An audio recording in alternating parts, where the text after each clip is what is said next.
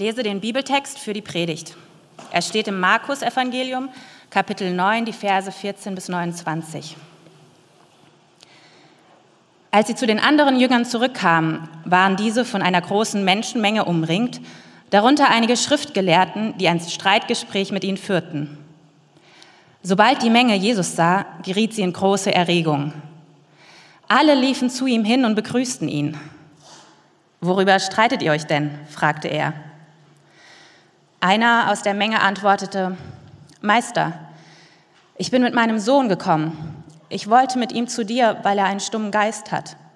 Wo immer dieser ihn packt, wirft er ihn zu Boden, dem Jungen tritt Schaum vor den Mund, er knirscht mit den Zähnen und wird ganz starr. Ich habe deine Jünger gebeten, den Geist auszutreiben, doch sie konnten es nicht. Was seid ihr nur für eine ungläubige Generation, sagte Jesus zu ihnen. Wie lange soll ich noch bei euch sein? Wie lange soll ich euch noch ertragen? Bringt den Jungen zu mir. Man brachte ihn, und so wie der Geist Jesus erblickte, riss er den Jungen hin und her, sodass dieser hinfiel und sich mit Schaum vor dem Mund auf den Boden wälzte. Wie lange geht das schon so mit ihm? fragte Jesus den Vater des Jungen. Von klein auf, antwortete der Mann. Oft hat der Geist ihn sogar ins Feuer oder ins Wasser geworfen, um ihn umzubringen. Doch wenn es dir möglich ist, etwas zu tun, dann hab Erbarmen mit uns und hilf uns. Wenn es dir möglich ist, sagst du, entgegnete Jesus. Für den, der glaubt, ist alles möglich. Da rief der Vater des Jungen, ich glaube, hilf mir heraus aus meinem Unglauben. Als Jesus sah, dass immer mehr Leute zusammenliefen, trat er dem bösen Geist mit Macht entgegen. Du stummer und tauber Geist, sagte er, ich befehle dir, verlass diesen Jungen sofort und geh nicht wieder in ihn hinein. Da schrie der Geist auf, riss den Jungen heftig hin und her und verließ ihn. Der Junge blieb regungslos liegen, sodass die meisten dachten, er sei tot. Doch Jesus ergriff ihn bei der Hand, um ihn aufzurichten. Da stand der Junge auf. Als Jesus ins Haus gegangen war und seine Jünger mit ihm allein waren, fragten sie ihn, warum konnten denn wir den Geist nicht austreiben? Jesus erwiderte, diese Art von Dämonen kann durch nichts anderes ausgetrieben werden als durch Gebet. Vielen Dank. Ich wünsche euch jetzt auch alle nochmal ein frohes und gesegnetes neues Jahr, wenn wir schon so im Schwung sind quasi. Ähm, für diejenigen, die vielleicht neu hier sind, ich bin Matthias, ich bin einer der Pastoren hier im Hamburg-Projekt. Und Daniel hat das ja gerade in der Begrüßung schon erklärt. Wir starten in das Jahr mit der Jahreslosung, mit diesem Vers, der so über diesem Jahr steht ich glaube, hilf meinem Unglauben oder hilf mir heraus aus meinem Unglauben, wie es jetzt gerade in der Übersetzung stand. Und wir dachten, das ist ein spannender Vers so zu Beginn des Jahres, ähm, weil wie Daniel das gesagt hat, wir verstehen das Hamburg-Projekt als, wir sind eine Gemeinschaft, die gemeinsam auf dem Weg ist, irgendwie Jesus Christus ähm, kennenzulernen, vielleicht zum ersten Mal besser kennenzulernen wir sind eine Gemeinschaft von Leuten, die an ganz unterschiedlichen Punkten in ihrer geistlichen Reise so stehen. Vielleicht seid ihr ganz neu hier heute und beschäftigt euch vorsichtig mit dem Glauben. Herzlich willkommen. Vielleicht seid ihr seit Jahrzehnten Christ. Herzlich willkommen. Wir sind gemeinsam unterwegs. Und ich will gerne diesen Vers oder diesen ganzen Text, den wir gelesen haben, mit euch anschauen ähm, und schauen, was das für uns bedeutet. Und davor beten wir nochmal. Und dann steigen wir da ein. Unser großer Gott, himmlischer Vater, ich danke dir für diesen Morgen, dass wir gemeinsam in das Jahr 2020 starten können als Kirche hier, als Hamburg-Projekt. Und ich danke dir für diesen herausfordernden Vers in der Bibel, für diesen herausfordernden Satz. Und ich möchte dich bitten, jetzt für diese kommenden Minuten, dass du uns hilfst, diesen Text zu verstehen und dass du uns hilfst zu verstehen, was das mit uns ganz persönlich zu tun hat und mit dem Punkt, an dem wir stehen, mit unserem Glauben. Amen. So, wir starten also ins Jahr 2020 gemeinsam. Und ich weiß nicht, wie ihr den Jahreswechsel begeht, aber der Jahreswechsel ist ja oft eine schöne Gelegenheit, um mal so ein bisschen Zäsur zu halten oder sich selbst zu reflektieren, was war, was kommt, wo stehe ich gerade und so weiter. Und deswegen dachte ich, ich fange mal mit einer Reflexionsfrage an, für jeden von euch ganz persönlich. Und das ist die Frage jetzt am Anfang von 2020. Wie sieht euer persönlicher Glaube aus? Wo steht ihr, würdet ihr sagen? Ja, manche von euch beschäftigen sich vielleicht ganz neu mit Glauben. Ganz vorsichtig, so das erste, wo würdet ihr sagen, wie sieht euer Glaube aus? Was glaubt ihr, was glaubt ihr nicht? Was glaubt ihr, woran zweifelt ihr, womit hadert ihr, womit kämpft ihr? Oder auch diejenigen von euch, die schon länger Christen sind, wie sieht euer Glauben aus, jetzt Anfang des Jahres? Könnt ihr das sagen? Könnt ihr das benennen? Wie, wie entwickelt sich euer Glaube? Was, was habt ihr neu entdeckt oder was glaubt ihr oder, und woran zweifelt ihr? Was gibt euch Kraft? Woran haltet ihr euch fest? Und woran, womit hadert ihr so richtig am Glauben? Womit kämpft ihr? Was fällt euch schwer? Wie sieht das bei euch aus? Was ich so faszinierend finde an diesem Vers dieser Jahreslosung, ich glaube, hilft meinem Unglauben, ist diese Gleichzeitigkeit. Ja? Der Mann, der diesen Satz sagt, der sagt, ich glaube, also da ist irgendwie Glauben da, da ist ein gewisses Vertrauen da und gleichzeitig sagt er, hilf mir mit meinem Unglauben. Also da ist so eine Gleichzeitigkeit, da ist Glauben, aber da ist Unglauben, da ist Glauben, aber da sind Zweifel, da ist Glauben, aber da ist Hadern, da ist ein Kämpfen und Ringen, gleichzeitig. Und ich glaube, dass wir diese Gleichzeitigkeit heute 2020 in Hamburg, wenn wir uns so ein bisschen umschauen, dass wir die in unserer Gesellschaft an ganz vielen Ecken finden, diese Gleichzeitigkeit von Glauben und Unglauben. Und wir finden die zum Beispiel manchmal bei Leuten, die selbst sagen würden, dass sie gar nicht glauben. Ein Beispiel äh, ist Alain de Botton. Dieser Mann mit dem klangvollen Namen ist ein äh, Schweizer-amerikanischer Philosoph und er hat ein Buch geschrieben, das heißt Religion für Atheisten. Und de Botton sagt Folgendes, er sagt, ich glaube nicht, dass es Gott gibt, aber ich liebe Weihnachtslieder. Ja, und ich liebe Kirchengebäude. Und ich liebe die Gemeinschaft, die in Kirchen manchmal entsteht. Und ich bewundere die christliche Ethik. Und ich sehne mich eigentlich nach dem Trost und nach der Hoffnung, die Kirche gibt im Angesicht von Leid. Seht ihr das? Das Unglauben, er sagt, er glaubt nicht und gleichzeitig ist so ein Zug zu glauben. Da ist etwas attraktiv, da fasziniert ihn etwas. Da ist so eine Gleichzeitigkeit. Ähm, aber wir sehen die auch an anderen Orten.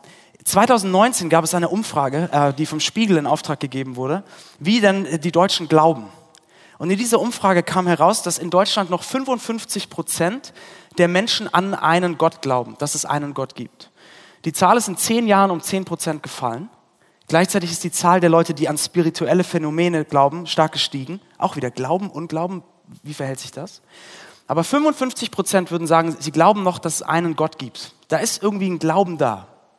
Aber gleichzeitig sagt nur ein sehr, sehr, sehr geringer Teil dieser 55 Prozent, dass dieser Glauben, den sie irgendwie haben an einen Gott, irgendetwas mit ihrem Alltag zu tun hat oder irgendwie ihr Leben prägt. Also einerseits ist da Glauben und auf der anderen Seite im Alltag ist da irgendwie ganz viel Unglauben. Und äh, Terry Eagleton, das ist so ein britischer Schriftsteller, selbst kein Christ, aber schön Humor, er hat gemeint, so ein Glaube ist wie so ein Umgang mit Alkohol. Ja? So ein Glaube an Gott ist wie der Umgang mit Alkohol. Sobald es anfängt, das alltägliche Leben zu beeinflussen, sollte man ganz schnell damit aufhören. Ja, so glauben ganz viele Leute. Es ist Glauben und Unglauben gleichzeitig. Und ich denke auch diejenigen von euch, die sagen, ich bin Christ, ich komme vielleicht jede Woche in den Gottesdienst, mein Alltag ist total geprägt von meinem Glauben. Ich glaube, auch ihr kennt diese Gleichzeitigkeit. Ja, ihr glaubt und sagt, ja, Jesus Christus ist mein Gott. Ich lebe mein Leben für ihn. Ich will ihm nachfolgen oder wie ihr es ausdrückt. Und gleichzeitig ist dieser Glaube doch immer wieder von Zweifeln begleitet. Gleichzeitig gibt es Dinge, mit denen wir hadern, mit denen wir kämpfen, an denen wir, die uns zum Zweifeln bringen. Und ich glaube, in einer vielfältigen Welt wie heute, wie in Hamburg, wo so viele Menschen aufeinandertreffen mit so vielen verschiedenen Weltanschauungen, ist das ganz normal und wird Glaube immer auch von Zweifel begleitet sein. Also ich glaube, jeder, der hier sitzt, egal wo ihr steht, auf eurer Beschäftigung mit Gott, ich glaube, jeder von uns kennt etwas von dieser Gleichzeitigkeit.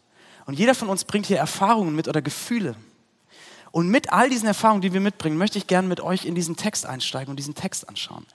Weil ich glaube, dass wir in diesem Bibeltext oder dass dieser Bibeltext uns tiefer hineinführt in das, was Glaube oder Unglaube eigentlich wirklich ist und was es bedeutet.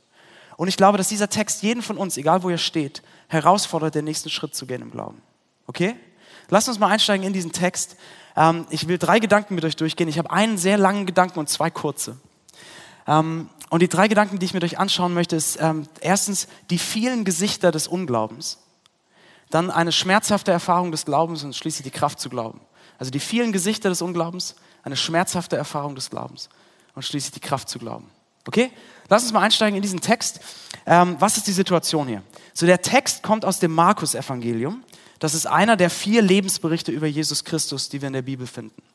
Und die Situation hier war folgende. Jesus war mit drei von seinen Jüngern auf einen Berg gestiegen und währenddessen hatten es sich um die restlichen Jünger, um die anderen neun, hatte sich eine Menschenmenge gebildet am Fuß dieses Berges. Äh, da waren einige Schriftgelehrte dabei das waren religiöse Anführer der damaligen Zeit. Man könnte sagen, die Theologieprofessoren, die, die in so religiösen Fragen den Takt vorgegeben haben. Die waren da und die haben angefangen, Streitgespräche, Diskussionen mit den Jüngern zu führen. Und dann kommt Jesus von diesem Berg herunter mit seinen drei anderen Jüngern. Die Menge sieht Jesus, ist begeistert. Oh, Jesus ist da, Jesus ist gekommen. alle auf Jesus zu und er fragt sie, was ist los hier? So, und in diesem Moment tritt ein Mann vor und sagt, Jesus, mein Sohn, mein kleiner Sohn hat einen bösen Geist, der ihn stumm macht, der ihn taub macht, der ihn hin und her wirft und so weiter und so fort. So, und eine kurze Nebenbemerkung hier. Ähm, böse Geister, Dämonen und so weiter, das ist nicht unser Thema heute. Wir reden über Glauben und Unglauben. Aber ich möchte eine Nebenbemerkung kurz machen, weil das für, wahrscheinlich für manche von euch ziemlich komisch erstmal klingt.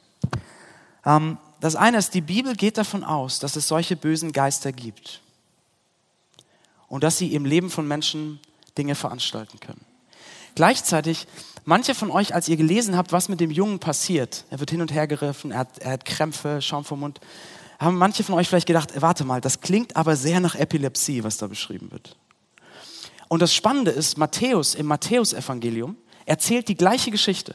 Genau die gleiche Geschichte. Und er sagt das mit den Worten. Er sagt, der Junge war Epileptiker und hatte einen bösen Geist. Und ich möchte das hier nur mal kurz als Nebenbemerkung machen, dass wir mit solchen Stellen nicht unvorsichtig ähm, umgehen. Die Bibel sagt weder, jede, also Matthäus differenziert das sehr fein. Die Bibel sagt weder, jede schwere Krankheit oder kommt von einem bösen Geist, sagt die Bibel nicht. Die Bibel sagt aber auch nicht, naja gut, damals nannte man es böse Geister, heute nennt man es Krankheit und jetzt können wir alles erklären. Sagt sie auch nicht.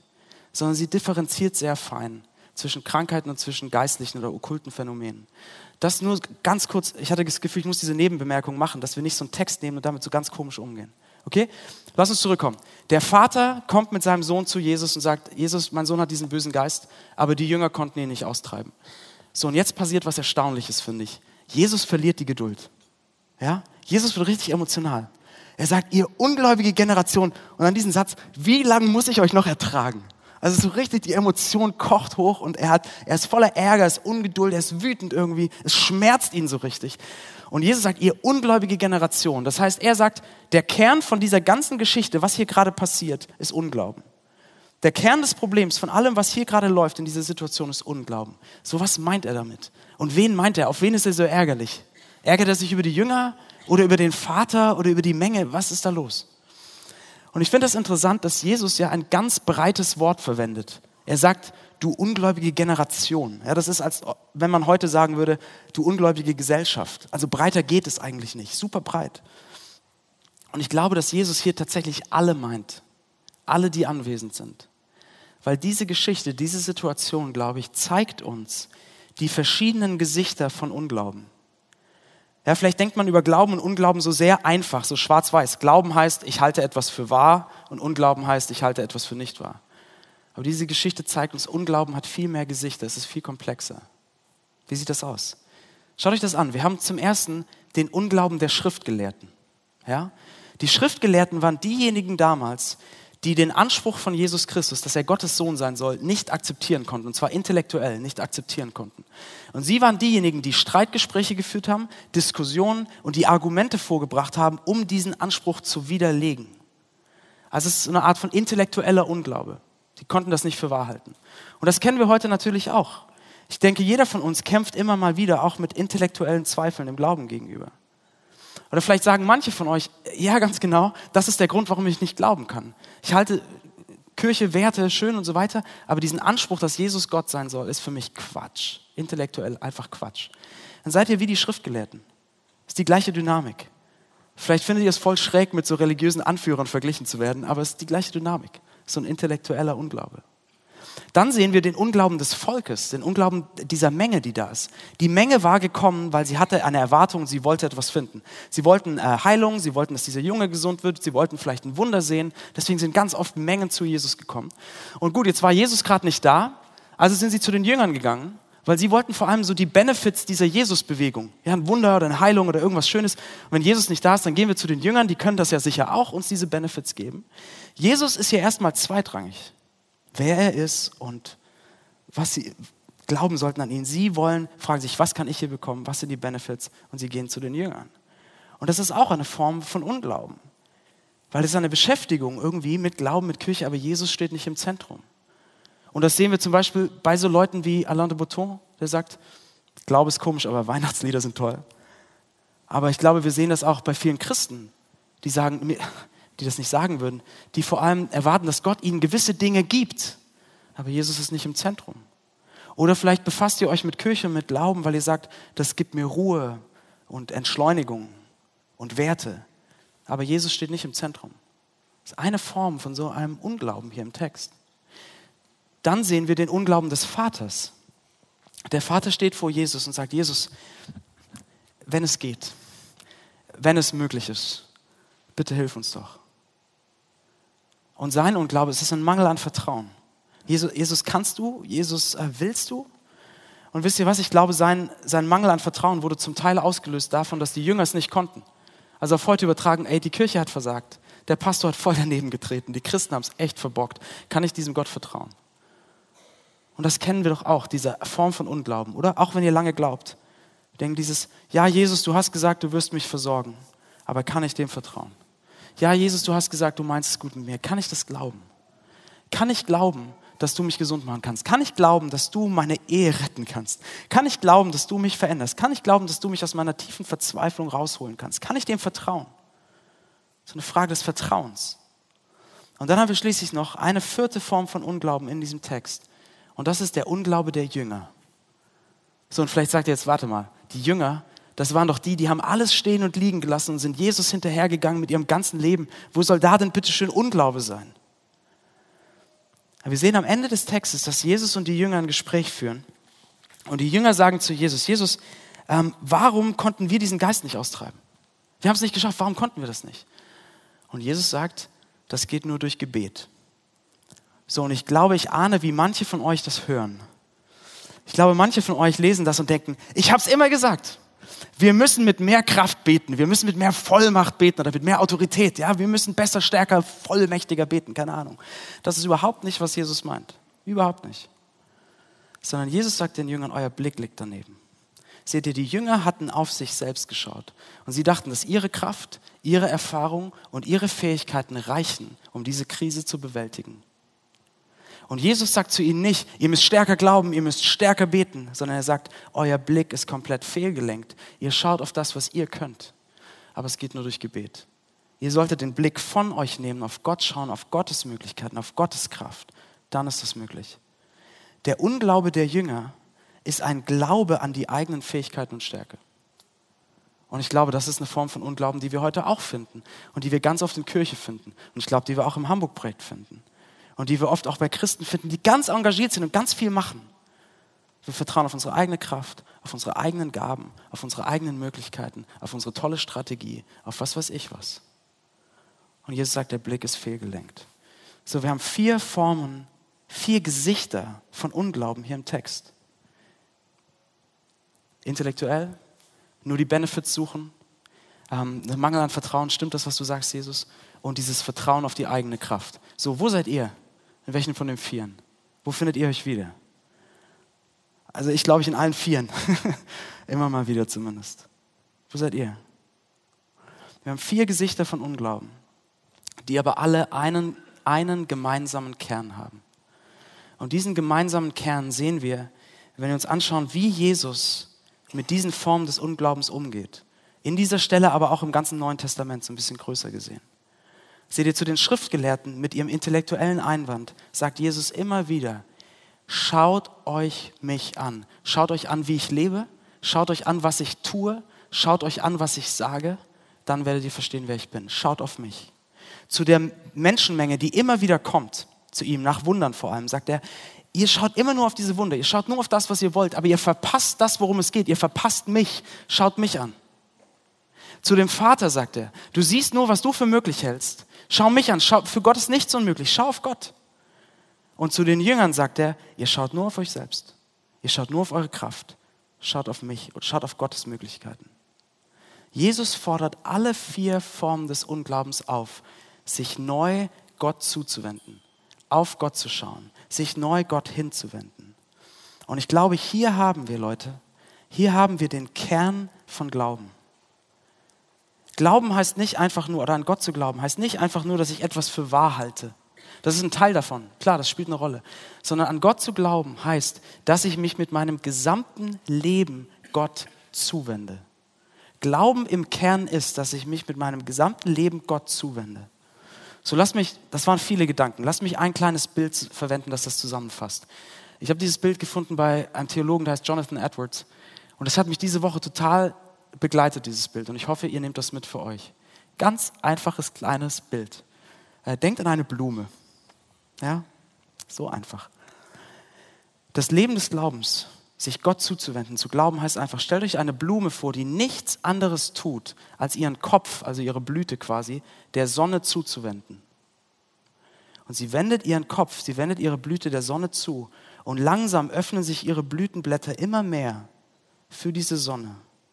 Und während sie das tut, nichts anderes als nur das, empfängt sie Wärme, empfängt sie Kraft, empfängt sie Leben und sie blüht auf und wird wunderschön und fängt an zu duften.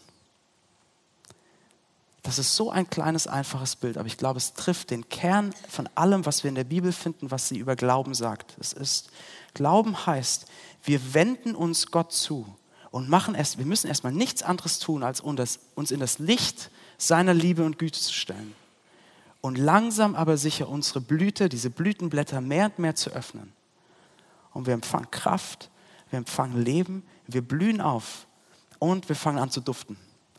Ähm, Im Sinne von, wir fangen an, Gutes in die Welt zu strömen, zu lieben, zu dienen, uns für diese Stadt einzusetzen. Das ist, glaube ich, im Kern Glauben. Glauben ist ein Hinwenden an Gott und Unglauben ist im Kern ein Abwenden von Gott und ganz oft ein Hinwenden auf mich selbst. Ja, denk nochmal an eine Blume. Äh, Unglauben im Kern, Abwendung von Gott, Hinwendung auf mich selbst. Es ist wie so eine Sonnenblume, die ihre Blüte, die ihren Kopf nicht in die Sonne gedreht hat, sondern die so auf sich selbst gedreht ist. Ja, stellt euch das vor, so eine Sonnenblume, die so ihren Kopf auf sich selbst gedreht hat. Und so oft ist, glaube ich, glauben wir ganz oft oder so unglauben wir. So glauben wir nicht, ja? Ganz oft mit diesem Blick auf uns selbst. Vielleicht, wenn ihr euch neu mit Gott beschäftigt. Es geht sehr schnell, das so zu machen. Man hat den Blick auf sich selbst und sagt, also wenn es Gott geben soll, dann muss er aber zu den und den und den Vorstellungen passen, die ich hier habe. Und dann muss er zu dem Weg passen, den ich hier sehe, den ich für mein Leben skizziert habe. Und dann können wir ins Geschäft kommen, Gott. Aber Leute, wenn es Gott wirklich gibt, falls Gott existiert, wenn Gott existiert, dann verhält er sich zu uns wie die Sonne zur Blume. Und dann müssen wir loslassen, diese eigenen, dann ist Gott nicht hier unten zu finden. Dann müssen wir unsere eigenen Vorstellungen mal loslassen, den Blick heben in dieses Licht. Und ich glaube, wir werden staunen und sagen, ich hätte nicht gedacht, dass das, was ich hier gesucht habe, dort zu finden ist. Und ihr lieben Christen, ich glaube, wir glauben ganz oft so. Und wir beten so. Also ich auf jeden Fall. Ich weiß nicht, wie es euch geht. Wir beten so. Wir haben den Blick auf uns selbst und sagen, lieber Gott, bitte gib mir das und das und das und gib mir das nicht und halt das da rechts von mir fern. Und bitte segne den Weg, den ich hier vor meinen Füßen gezeichnet habe, den ich gehen will. Wir beten aber auf eine unglaubende Art und Weise manchmal, glaube ich. Wie wäre es stattdessen, wenn wir den Blick heben würden und einfach nur in Gottes Licht schauen würden und sagen, Gott, strahle mit deinem Licht in mein Leben rein. Strahle mit deinem Licht in das, wie ich mich selbst sehe.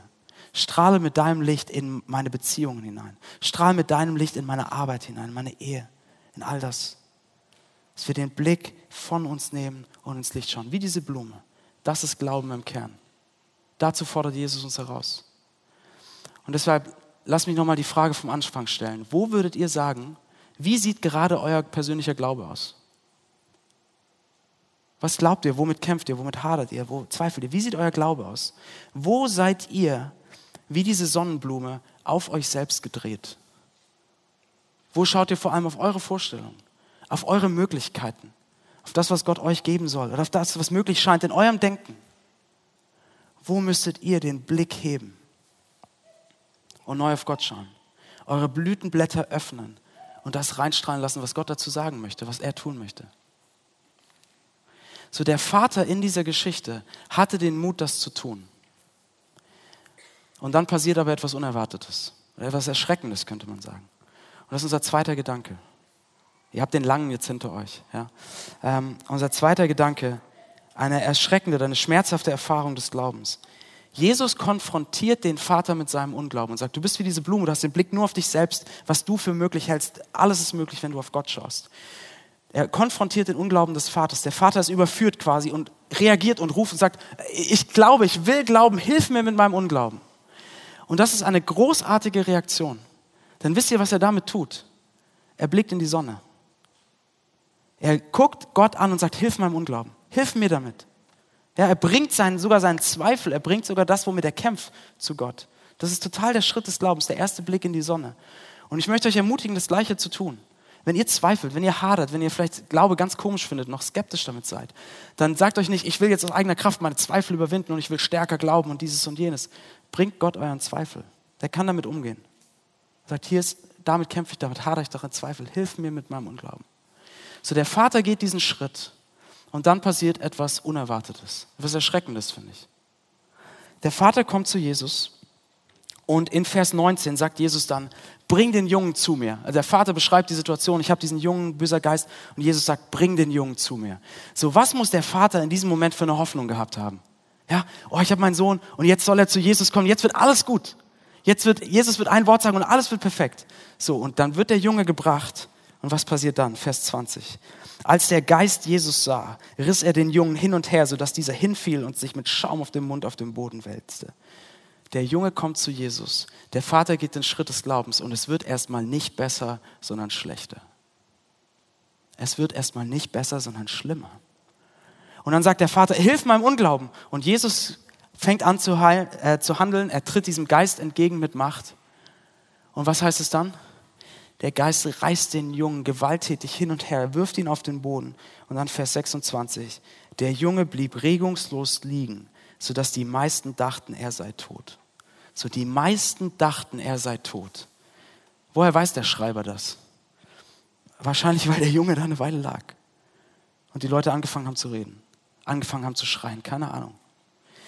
Der Vater geht diesen Schritt des Glaubens, sagt, ich wende mich dir hin, hilf meinem Unglauben und es wird erstmal nicht besser, sondern es wird schlechter. Und der Junge geht bis ganz nach unten, bis alle denken, er ist tot. Und dann erst richtet Jesus ihn auf. Und äh, James Edwards ist ein Kommentator, der über diesen Bibeltext geschrieben hat. Er hat das so ausgedrückt. Er hat gesagt, die erste Folge darauf, dass Jesus kommt, die erste Folge ist nicht Frieden, sondern Konflikt. Nicht Auferstehung, sondern Leiden. Die Gegenwart Gottes kann einen Sturm bringen, bevor Ruhe kommt. Und ihr seht ihr, ich glaube, genau das Gleiche erleben wir vielleicht manchmal, muss nicht sein, erleben wir manchmal vielleicht, wenn wir so einen Schritt des Glaubens gehen. Wir kommen vielleicht mit unseren Sorgen, unseren Ängsten, unserer Verzweiflung, unserer Depression, unser was weiß ich was. Wir kommen zu Gott und sagen, okay, ich wende mich dir neu zu. Wir sagen vielleicht so Sachen wie, nimm mein Leben, ich vertraue dir. Und wir hoffen, dass dann alles gut ist und die Sorgen verfliegen und es wird erstmal nicht besser, sondern schlechter. Eine Frau aus dem Hamburg-Projekt hat mal zu mir gesagt, ähm, weißt du was, ich, ich habe Gott mein Berufsleben gegeben. Ich habe gesagt, Gott, mein Job, meine Karriere, mein Beruf, alles, was da ist, ich gebe dir das. Mach du daraus, was du machen möchtest. Und die nächsten Wochen ging es nur bergab. Und ich habe das auch erlebt, die letzten Jahre. Ich habe so oft gesagt, Gott, hier ist mein Leben, hier sind meine Pläne für die Zukunft, hier sind meine Ziele, hier sind meine Träume, nimm es, mach damit, was du willst. Und ich musste tiefer ins Tal, als ich je gedacht hatte. Warum macht Jesus sowas? Warum macht er das hier mit dem, so mit dem Vater? Er hätte doch sagen können, alles gut, Warum ist es so ein harter Kampf? Warum müssen wir manchmal durch das Tal, wenn wir so einen Schritt des Glaubens gehen? Warum? Weil er uns so unfassbar liebt. Weil er uns so viel mehr liebt, als wir verstanden haben. Seht ihr, wenn es uns darum geht, dass wir zu Jesus kommen mit dem Schritt des Glaubens und dann wird alles besser, dann geht es uns doch wieder nur um das, was wir wollen oder nicht für uns. Aber Jesus geht es um so viel mehr. Ihm geht es um euer allerinnerstes, um euer Herz, um das, wer ihr seid im Kern. Und ja, er will diese Blume, jeden von euch quasi, wenn ihr mitkommt mit dem Bild, das ich euch als Blume vergleiche. Er will jeden von euch aufblühen lassen, wenn ihr in seinem Licht steht. Ja, er will das. Aber manchmal muss er die Blume umtopfen, bevor das geschieht. Manchmal muss er die Wurzeln in neues Wasser legen. Manchmal muss er die Pflanze zurückschneiden, damit sie größer und schöner blühen kann als je zuvor. Oder manchmal ist die, ist die Blüte dieser Blume so mit Erde und Schmutz bedeckt, dass er es erstmal putzen muss und reinigen muss, bevor es aufblühen kann. Jesus lässt uns manchmal durch das tiefe Tal gehen nach einem Schritt des Glaubens, weil er an die Wurzel will, weil die Oberfläche allein nicht interessiert. Weil er uns an einen Punkt bringen will, wo wir verstehen, dass alle anderen Hoffnungen, die wir so haben im Vergleich zu ihm, so blass sind weil er unsere Blüte, unseren Kopf, unseren Blick komplett in sein Licht drehen will und uns zeigen will, dass wir dort Leben finden. Und vielleicht, lasst es mich so sagen, wenn ihr sagt, Ich bin bereit, neu mich auf Gott zuzuwenden. Neu meinen Blick in dieses Licht zu stellen. Seid ihr bereit dafür, Gott die tiefe Arbeit an eurem Herzen tun zu lassen? Das muss überhaupt, das muss, das muss nicht so laufen, ja? Aber seid ihr bereit, Gott an die, an die Wurzel ranzulassen? Das tiefe Werk in eurem Herzen tun zu lassen? Und vielleicht sind manche von euch gerade in so einer Situation, dass ihr sagt, ich habe Gott gesagt, hier in mein Leben. Und ich habe das Gefühl, ich bin in so einem Tal und ich, und ich sehe nur das Dunkel. Dann schaut euch an, was Jesus macht. Es wird schlechter und der Junge liegt am Boden. Was macht er dann? Er greift liebevoll ein. Es ist ein langer Kampf, es ist ein harter Kampf um diesen Jungen. Aber dann richtet Jesus ihn auf und der Junge ist frei. Und der, der da lag wie tot, hat ein komplett neues Leben. Und das will er euch geben. Aber manchmal ist es ein, es ein langer Kampf und es geht durch das Tal. Vielleicht seid ihr gerade im Tal, aber nach dem Tal kommen die sonnigen Höhen. Und nach dem Dunkel kommt der Morgenanbruch. Und nach dem Sturm kommt die Ruhe. Und nach dem Tod kommt die Auferstehung. Er meint es gut. Er meint es gut. Er meint es so gut, dass er nicht nur an der Oberfläche bleibt. So, wir haben also gesehen, Jesus fordert uns, uns alle mit unseren unterschiedlichen Arten von Unglauben oder Zweifel oder mangelndem Vertrauen, er fordert uns alle heraus, unseren Blick neu zu heben von uns selbst und auf ihn zu blicken. Und manchmal lässt er uns durch schmerzhafte Erfahrungen gehen, wenn wir solche Glaubensschritte gehen, weil er diese Verdrehung auf uns selbst lösen will und den Kopf heben will. Ich möchte einen letzten Gedanken mit euch noch anschauen. Und das ist, woher nehmen wir die Kraft, das zu tun? Woher nehmen wir die Kraft, diesen Blick wirklich von uns zu nehmen und auf ihn zu schauen? Woher nehmen wir den Mut auch, loszulassen. Den Mut, eigene Vorstellungen loszulassen. Oder den Mut, diese Zentrierung auf mich selbst loszulassen und auf ihn zu schauen. Woher nehmen wir den Mut und die Kraft? Wir können sie daher nehmen, wenn wir sehen, wie Jesus mit unserem Unglauben umgeht. Und das ist unser letzter Gedanke. Die Kraft zu glauben. So, wie geht Jesus in diesem Text mit dem Unglauben der Leute um und mit dem Unglauben des Vaters vor allem? Zuerst ist er ärgerlich. Es schmerzt ihn. Es schmerzt ihn richtig. So, warum schmerzt es ihn so? Warum ist er so ärgerlich? Seht ihr, in Jesus Christus steht hier der Gott vor den Menschen, der diese Menschen geschaffen hatte, dafür, dass sie in seinem Licht aufblühen. Dass sie in seinem Licht zu Menschen werden, die aufblühen und die in die Welt duften quasi. Aber er sieht, wie alle auf sich selbst gedreht sind, sich abgewendet haben von Gott, sich auf sich selbst gedreht haben. Und das war nicht, wie es gedacht war. Und Jesus ist voller Ärger darüber. So, aber wofür, wohin führt ihn sein Ärger? Wohin führt ihn sein Schmerz? Er führt ihn nicht zu Ablehnung, führt ihn nicht zu Resignation, führt ihn nicht zu so, macht euer Zeug alleine, sondern es führt ihn zu Barmherzigkeit und Liebe. Er kommt zu dem Vater und er begegnet dem Vater ganz persönlich. Er sagt, erzähl mir, wie lange hat dein Sohn das schon? Spielt das eine Rolle, wenn er die Macht hat, ihn gesund zu machen? Er kommt und fragt, wie lange hat dein Sohn das schon? Erzähl mir deine Geschichte. Nimm mich mit rein in dein Leben. Sag mir, wie, wie das ist, wie es euch geht. Er begegnet ihm ganz persönlich. Und dann, er greift hinein in diese Situation. Er richtet auf, er heilt, er befreit und er gibt dem, der da lag, wie tot neues Leben. So reagiert Jesus auf Unglauben. So reagiert Jesus auf unsere Abwendung von ihm. Er begegnet persönlich, er greift ein, er richtet auf, er heilt, er befreit, er gibt neues Leben. Wie, unf wie unfassbar ist das bitte? Und damit gibt er dem Vater alles, was der Vater braucht, um zu glauben wieder, um, den, um sich neu auf Gott zuzuwenden. Er begegnet ihm. Und Leute, wir sehen hier einen Vorgeschmack davon, wie Jesus auch mit dem Unglauben, der Selbstzentrierung, der Abwendung von Gott, von jedem Einzelnen von uns umgegangen ist. Unsere Abwendung von Gott, unser Unglaube schmerzt Jesus so sehr, dass er bereit war, dafür den größten Schmerz auf sich zu nehmen, um uns zu begegnen um uns aufzurichten, zu heilen, zu befreien und uns neues Leben zu geben. Und als Jesus kurze Zeit später auf Golgatha an einem Kreuz stirbt, da stirbt er für den Unglauben der Welt, für unsere Abwendung von Gott, für unsere Selbstfokussierung, Selbstzentrierung, aus der kein Leben kommt. Er nimmt das und stirbt dafür. Und am Kreuz, was Jesus tut, Jesus lässt los. Jesus lässt alles los, was er hatte. Jesus lässt sogar sein Leben los um uns zu begegnen, aufzurichten, heilen, befreien und neues Leben zu geben. Und meine Frage ist, wenn er alles loslässt für dich, könnten wir dann nicht auch Dinge loslassen für ihn?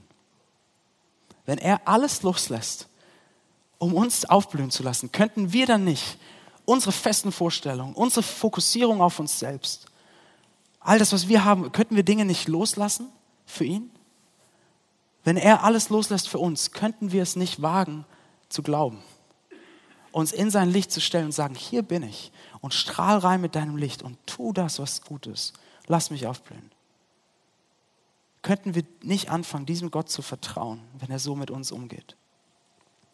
Und ich möchte euch ganz zum Schluss ähm, eine kurze Anwendung geben, wie ihr diese Woche ähm, euch quasi immer wieder in die Sonne stellen könnt. Wie ihr diese Woche immer wieder den Blick heben könnt von euch selbst und in dieses Licht Gottes schauen zu können. Was ihr diese Woche machen könnt. Und es ist nichts Überraschendes, es ist Gebet. Worüber Jesus spricht, seht ihr, Gebet ist eine Hinwendung zu Gott. Gebet ist mein Glauben auf Gott fokussieren. Gebet ist von mir selbst wegschauen und auf Gott richten. So ist es zumindest gedacht, sagen wir es mal so.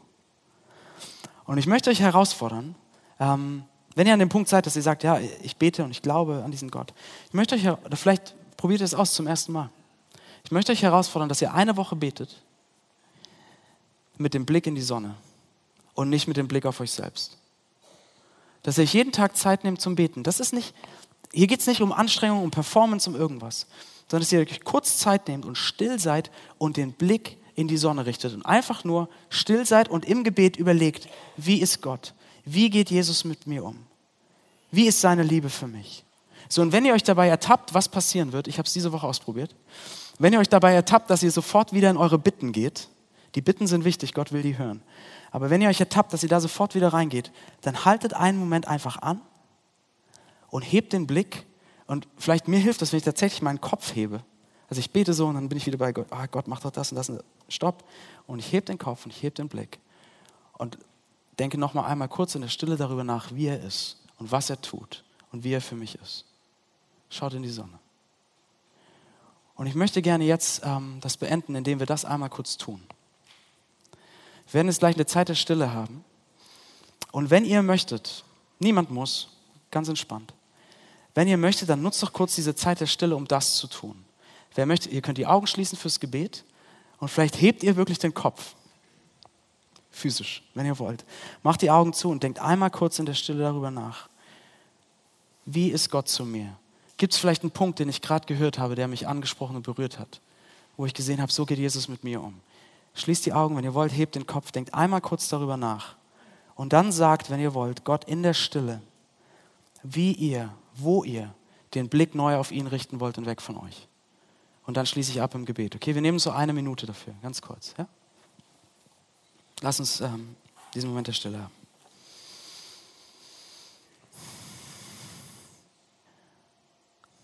Jesus, wir haben so oft den Blick auf uns selbst. So oft schauen wir nur auf das, was wir für möglich halten. Oder was wir uns wünschen. Oder was wir meinen zu brauchen. Und ich möchte dich bitten, dass du durch deine Liebe an uns arbeitest und uns den Blick immer wieder in die Sonne drehst, in die Sonne deiner Güte und Liebe. Und ich bitte dich, dass wir erleben, wie wir, wie wir aufblühen durch deine Kraft. Und äh, ich bete mit diesen Worten aus dem Kirchenlied Gottes gegenwärtig. Lass es, wer möchte das, mach das zu einem Gebet. Du durchdringest alles lass dein schönstes Lichte, Herr, berühren mein Gesicht. Wie die zarten Blumen will ich sich entfalten und der Sonne Stille halten. Lass mich so, still und froh, deine Strahlen fassen und dich wirken lassen. Amen.